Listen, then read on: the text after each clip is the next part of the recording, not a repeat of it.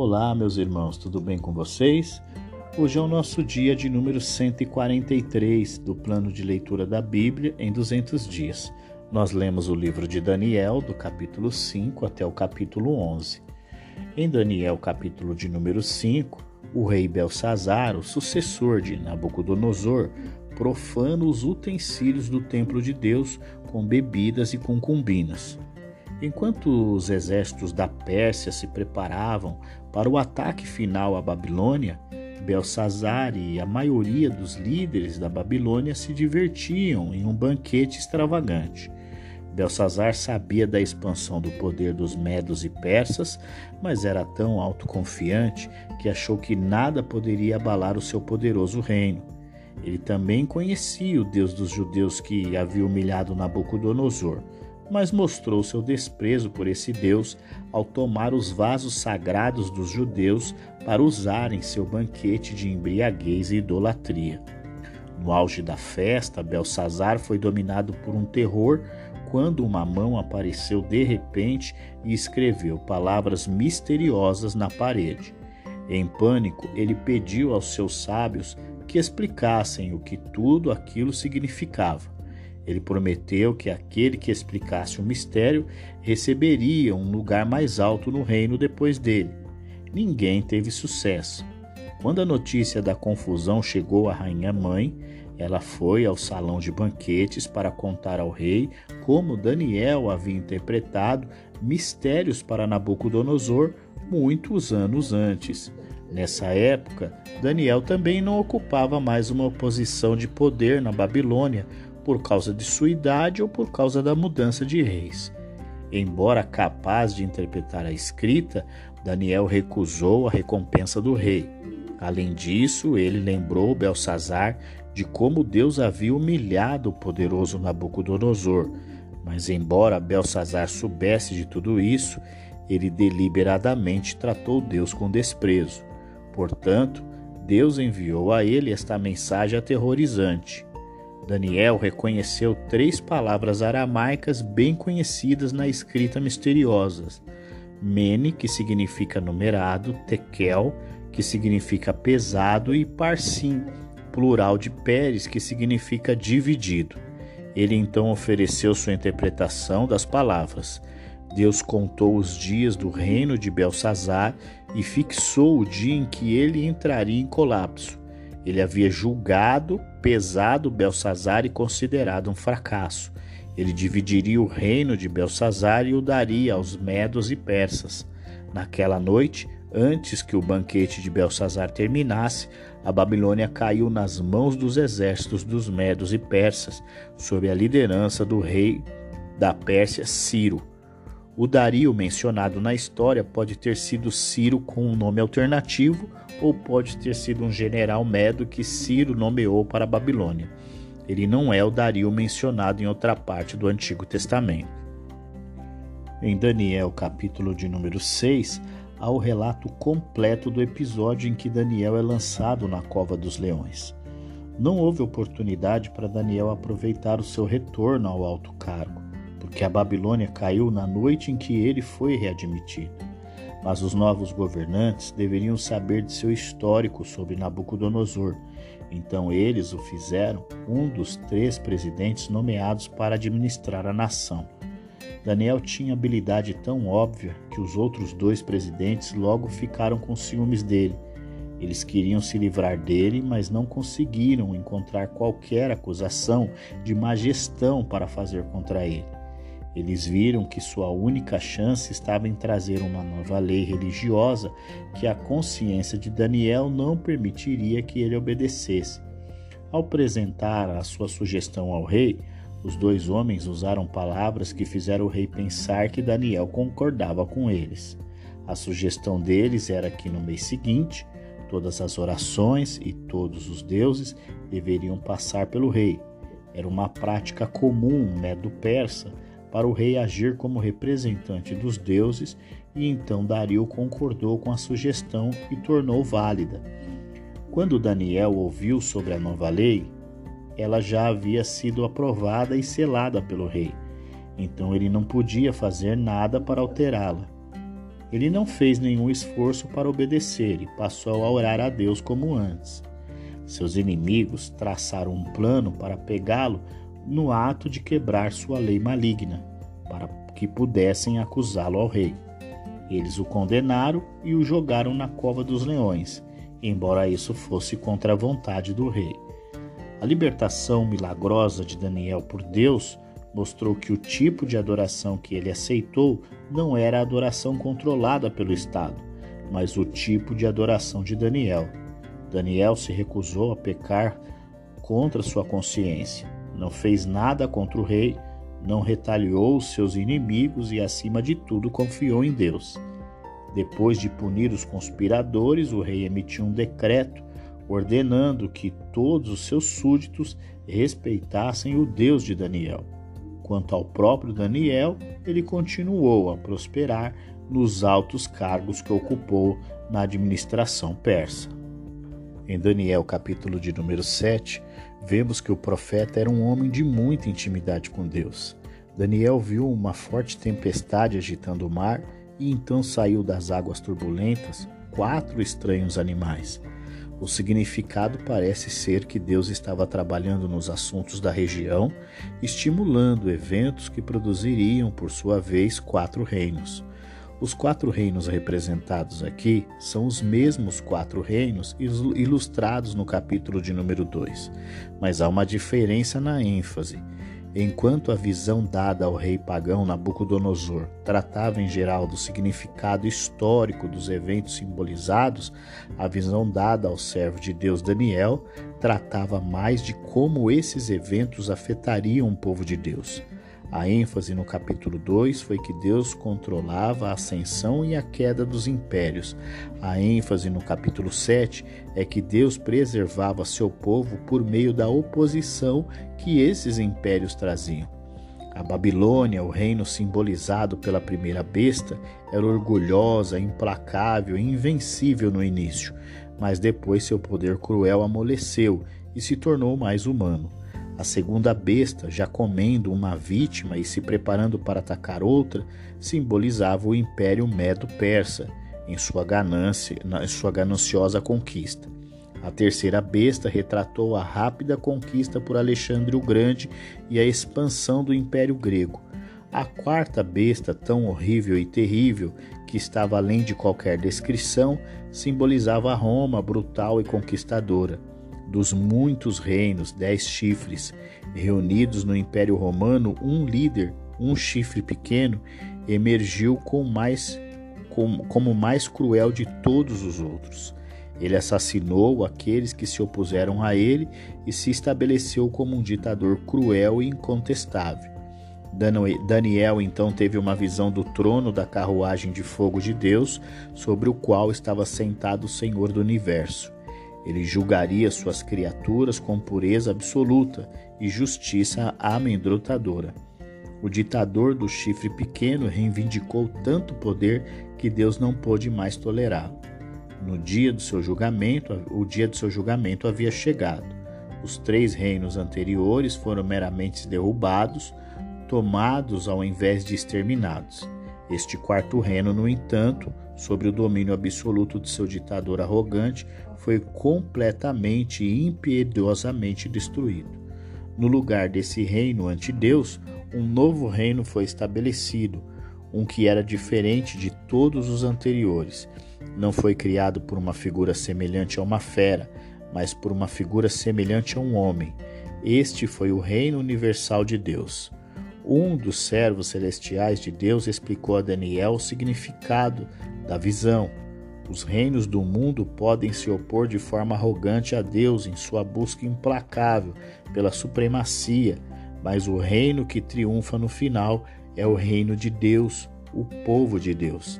Então é dada uma razão para o julgamento devastador de Deus sobre o ditador do chifre pequeno, da quarta besta. Ele havia usado seu poder para fazer guerra contra o povo de Deus. Ele blasfemamente desafiou o Todo-Poderoso e perseguiu cruelmente o seu povo, até mesmo fazendo leis especiais para que todo o poder do Estado pudesse se voltar contra eles. mas Deus permitiu que ele governasse apenas por um tempo e então, de repente, interveio e o destruiu. Mais uma vez, o reino de Deus triunfou. Seu povo foi vitorioso. Daniel ficou perturbado ao considerar o que a visão predisse. Em Daniel, capítulo de número 8, o profeta tem mais uma visão que refere-se aos governos da terra para os seus dias. Desta vez, o Senhor lhe mostra visões referentes ao Império Persa e o grego. Esta visão é mais fácil de entender do que a do capítulo anterior, que foi dada a Daniel dois anos antes. Isso se deve em parte à interpretação dada a Daniel e em parte a registros antigos que mostram uma correspondência notável é, entre os detalhes da visão e os eventos como realmente aconteceram. Embora a Babilônia ainda fosse a potência dominante na região, a Pérsia agora começava a desafiá-la. O evento significativo foi a conquista do antigo grande reino da Média pela Pérsia. Então, os exércitos combinados da Pérsia e da Média conquistaram a Babilônia. Este poder combinado, Medo-Pérsia, foi retratado na visão como um carneiro, um dos cujos chifres, a Pérsia, era mais alto do que o outro, a Média. A Pérsia governou até quando Alexandre o Grande veio do oeste e, com uma velocidade inacreditável, invadiu o Império Persa. Seu império grego foi simbolizado na visão de Daniel como uma cabra, com Alexandre como o grande chifre entre os olhos da cabra. Mas no auge de seu poder, quando tinha apenas 32 anos de idade, Alexandre morreu repentinamente. Seu império logo se dividiu em quatro setores, quatro novos chifres. Um desses setores estava centrado na Síria. Desse setor surgiu muitos anos depois um rei, um chifre pequeno, que atacou o povo de Deus e até o próprio Deus, as estrelas do céu e o príncipe dessas estrelas. Este rei, Antíoco Epifânio, interrompeu os sacrifícios regulares que os judeus ofereciam todas as manhãs e noites, montou ídolos gregos e um altar pagão em seu templo sagrado e forçou os judeus a praticar as práticas que ele sabia que sua lei, pela sua lei era proibida. Este ataque à religião judaica durou mais de três anos. Terminou quando os judeus retomaram o controle de seu templo. Eles então o limparam e o dedicaram novamente à adoração sagrada de Deus. Um anjo intérprete chamado Gabriel começou a explicar ao assustado Daniel o significado da visão do carneiro e do bode. Estava principalmente preocupado com os problemas dos judeus quando Deus interviria em um julgamento poderoso contra Antíoco. Mas primeiro os impérios Medo e Pérsia e Grego tiveram que ser estabelecidos. Cruel, astuto, arrogante e poderoso, Antíoco massacraria os judeus, profanaria o templo e blasfemaria contra Deus. Mas Deus, em seu tempo, destruiria. Gabriel revelou a Daniel que os terríveis acontecimentos demorariam a acontecer. Isso, no entanto, foi um pequeno consolo, e por vários dias Daniel ficou doente e deprimido com a ideia de que estava por vir para seu povo. Em Daniel capítulo 9, vemos que o profeta percebe, através da leitura do livro de Jeremias, que o cativeiro da Babilônia duraria cerca de 70 anos. A Pérsia conquistou a Babilônia e Dario foi colocado no comando do território recém-conquistado. Cativeiro de 70 anos dos judeus na Babilônia, que Jeremias havia predito, estava agora quase completo e Daniel esperava seu retorno à sua terra natal. Mas ele sabia que o arrependimento era necessário para que eles desfrutassem das bênçãos de Deus, e portanto ele veio a Deus em oração em nome do povo lançando a si mesmo e a seu povo inteiramente no amor infalível de Deus, Daniel confessou que eles se rebelaram contra sua palavra e desobedeceram os seus mensageiros. Ele reconheceu a justiça de Deus em puni-los e espalhá-lo entre as nações, mas lembrou a si mesmo que Deus também era misericordioso e perdoador. Por meio da lei de Moisés, Deus advertiu seu povo sobre as consequências da desobediência, mas eles ignoraram suas advertências. Como resultado, Jerusalém foi destruída e o povo levado cativo para uma terra estrangeira. Mesmo assim, eles ainda não haviam pedido o perdão de Deus. Daniel, humildemente, confessou que a calamidade que caiu sobre a nação era uma punição justa para um povo pecador. Ele agora pediu que Deus, com base em sua misericórdia, perdoasse.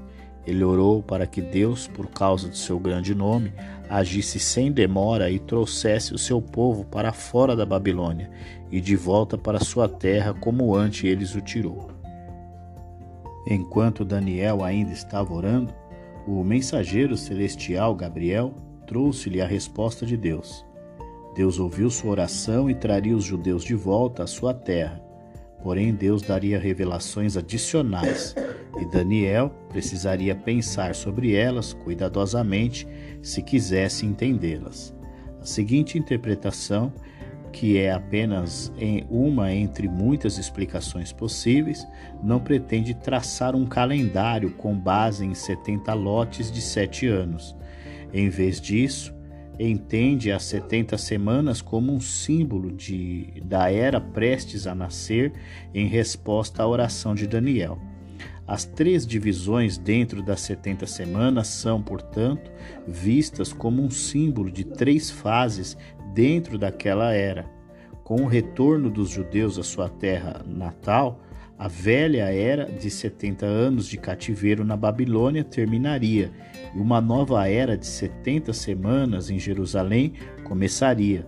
Durante este período, Deus cumpriria seus antigos propósitos ele lidaria com o pecado final e completamente, e em seu lugar estabeleceria a justiça eterna.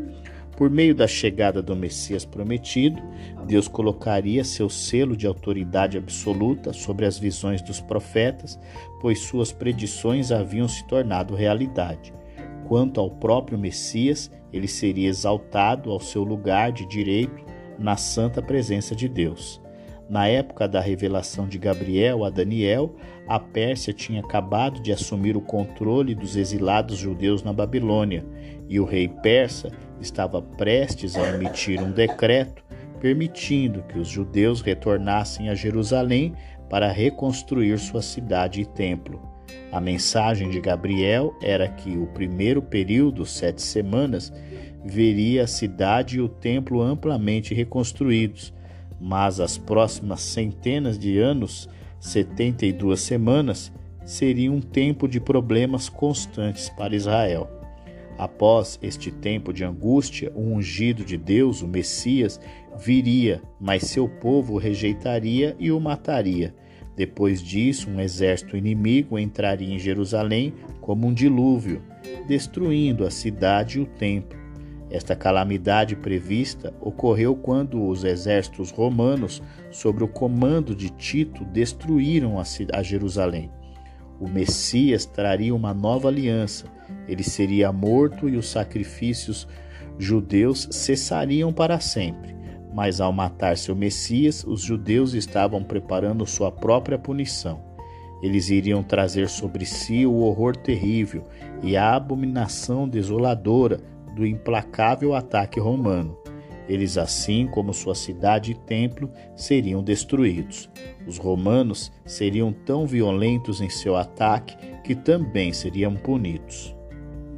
Em Daniel capítulo 10, o profeta recebe a visita de um anjo que, mais uma vez, quer lhe falar sobre os eventos futuros.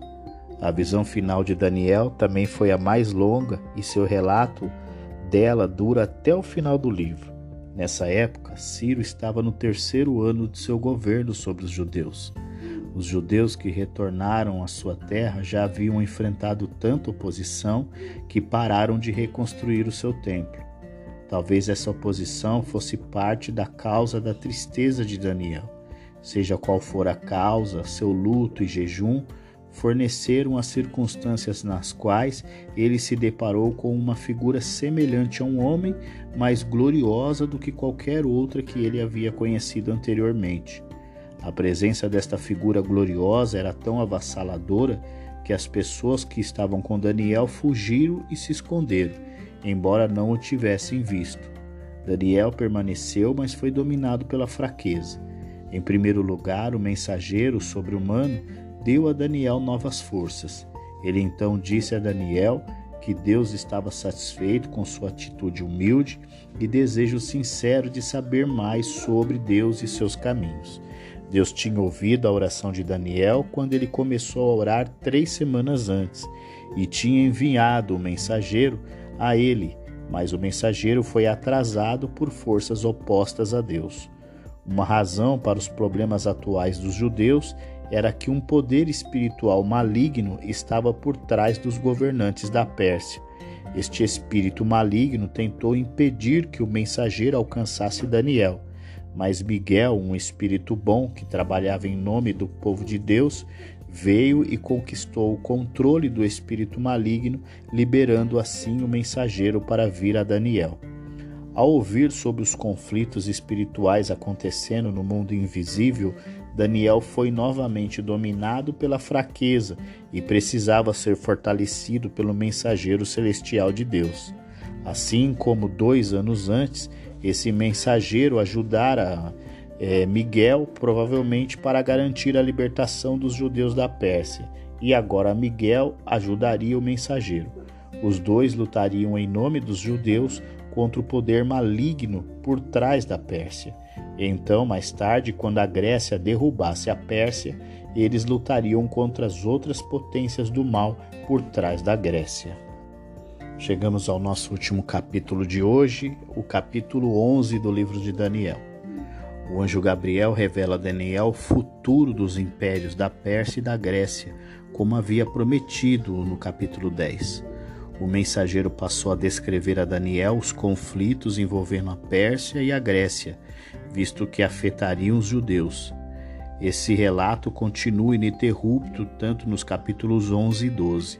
Os comentários sobre esses capítulos vêm com o objetivo de delinear a história do período e mostrar como os eventos seguiram o padrão das predições dadas a Daniel. Após a morte de Ciro, os estados da região da Grécia cresceram continuamente em poder. Embora não houvesse uma nação grega oficial, naquela época essas notas usaram o nome da Grécia para se referir à região em geral. O mais importante dos estados gregos era a Macedônia, no norte, que mais tarde se tornou o centro da Grécia Império. Os primeiros reis persas tiveram alguns sucessos notáveis contra esses estados gregos mas os gregos finalmente restabeleceram sua independência e começaram a expandir o seu poder. Provavelmente a vitória mais notável veio quando os exércitos de Alexandre o Grande assumiram o controle da região oriental do Mediterrâneo. A conquista grega então se espalhou rapidamente pelo oeste da Ásia e norte da África, então, poucos anos depois de estabelecer seu poder, Alexandre morreu inesperadamente e seu vasto império foi dividido em quatro de seus generais. Nas áreas orientais deste império dividido, havia dois setores principais: egípcio ao sul e sírio ao norte. Quando o setor sírio se tornou dominante, sob a liderança de um homem que já havia servido sobre o líder egípcio, a luta entre os dois setores aumentou. Israel, preso entre os dois centros de poder, sofreu muito com esses conflitos. Mais tarde, uma aliança foi estabelecida entre Sul e o Norte, quando o rei egípcio deu sua filha em casamento ao rei sírio. Mas o casamento acabou e, eventualmente, o rei sírio foi assassinado. O irmão da mulher então invadiu e saqueou a Síria. Isso foi por volta de 2046 a.C. Durante os próximos 50 anos, Síria e Egito se invadiram em várias ocasiões, ambos os lados experimentando vitórias e derrotas. Uma batalha decisiva no que diz respeito ao povo de Israel foi travada é, em 198 a.C. Alguns dos judeus se juntaram aos sírios contra o Egito, pensando que estavam cumprindo uma visão profética que traria benefícios para eles. No final, eles só trouxeram mais problemas para si próprio, porque a Síria não apenas conquistou o Egito, mas também assumiu o controle firme da Palestina. O rei sírio tentou obter o controle total do trono egípcio, dando sua filha em casamento ao rei do Egito. mas o esquema não lhe trouxe sucesso que ele esperava, e em seguida ele atacou a Grécia, mas foi derrotado e forçado a fugir de volta para a Síria, onde morreu. O novo rei, a fim de obter dinheiro para pagar o inimigo vitorioso, estava tentando saquear os tesouros do templo judeu quando foi repentinamente assassinado. Antíoco Epifânio então se tornou rei da região controlada pela Síria. Ele não era o herdeiro legal, mas por meio de suborno e lisonja, ele conseguiu ganhar o trono. Ele era uma pessoa desprezível, traiçoeiro, cruel, ganancioso, ambicioso e de poder. Ele arquitetou os mais malignos esquemas para enganar os seus aliados, esmagar os seus inimigos e saquear os indefesos. Em pouco tempo, Antíoco conquistou o Egito, ajudado por certos traidores da administração egípcia que traíram seu rei. Ele tentou formar uma parceria com o novo rei que havia nomeado no Egito, mas este rei era tão enganador quanto Antíoco, e a parceria logo falhou. Antíoco voltou para a Síria, planejando realizar o objetivo, o objetivo principal de seu programa, a destruição dos judeus e da sua religião. Antes de ter a chance de lançar a sua campanha antijudaica, Antíoco ouviu que havia agitação no Egito. Então ele voltou ao sul para abafar a rebelião. Mas o Egito pediu a ajuda de uma marinha estrangeira e Antíoco foi forçado a fugir por volta pra, de volta para a Palestina. Em sua chegada a Jerusalém, ele descobriu que a luta havia estourado entre dois grupos judeus rivais. Um desses grupos consistia de pessoas que eram leais à sua religião antiga e o outro de pessoas que estavam preparadas para mudar suas crenças e práticas para obter benefícios políticos de seus senhores estrangeiros. Já zangado com a derrota no Egito, Antíoco aproveitou avidamente a oportunidade para atacar os judeus. O enfurecido Antíoco massacrou os judeus aos milhares, tornou outros escravos e proibiu todos de guardar suas religiões. É, pior do que isso, ele ergueu um ídolo grego e um altar grego no templo judeu. Depois sacrificou animais que os judeus consideravam impuros. Para os judeus leais, isso era abominação que desolava o terrível horror. Embora alguns judeus tenham se juntado a Antíoco para salvar suas vidas, outros permaneceram firmes, não importando que isso lhes é, acontecesse. É, a resistência judaica a Antíoco foi liderada por um sacerdote corajoso e cinco filhos, conhecidos como os Macabeus. Eles persuadiram muitos a se unirem a eles em sua luta pela liberdade religiosa. Em meio a toda a perseguição, alguns judeus falharam, mas outros permaneceram firmes e foram martirizados por sua fé.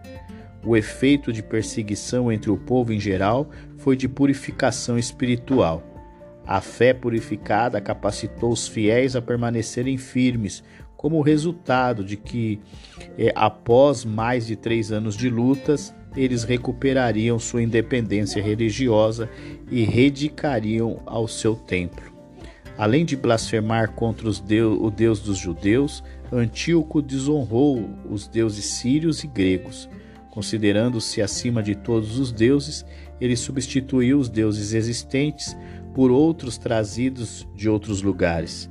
Ele recompensou aqueles que o lisonjearam, dando-lhes terras e promovendo-os a posições de poder. No final de seu reinado, Antíoco foi atacado pelo Egito. Ele começou seu contra-ataque bem-sucedido, invadindo a Palestina e mais uma vez massacrando os infelizes judeus, embora não tenha invadido estados vizinhos que eram hostis aos judeus. Ele então se mudou para assumir o Egito junto com os estados africanos que estavam sob o controle do Egito. Quando mais tarde foi atacado do nordeste pelos partos, Antíoco deixou seu quartel-general temporário nas planícies da Palestina e saiu com sua fúria e confianças habituais para enfrentar o ataque, mas ao retornar da batalha, ele morreu repentinamente e inesperadamente. E assim nós concluímos o nosso dia 143 do plano de leitura da Bíblia em 200 dias. Amanhã nós encerraremos o livro de Daniel e vamos iniciar o livro de Oséias. Então eu aguardo você, um grande abraço e até lá.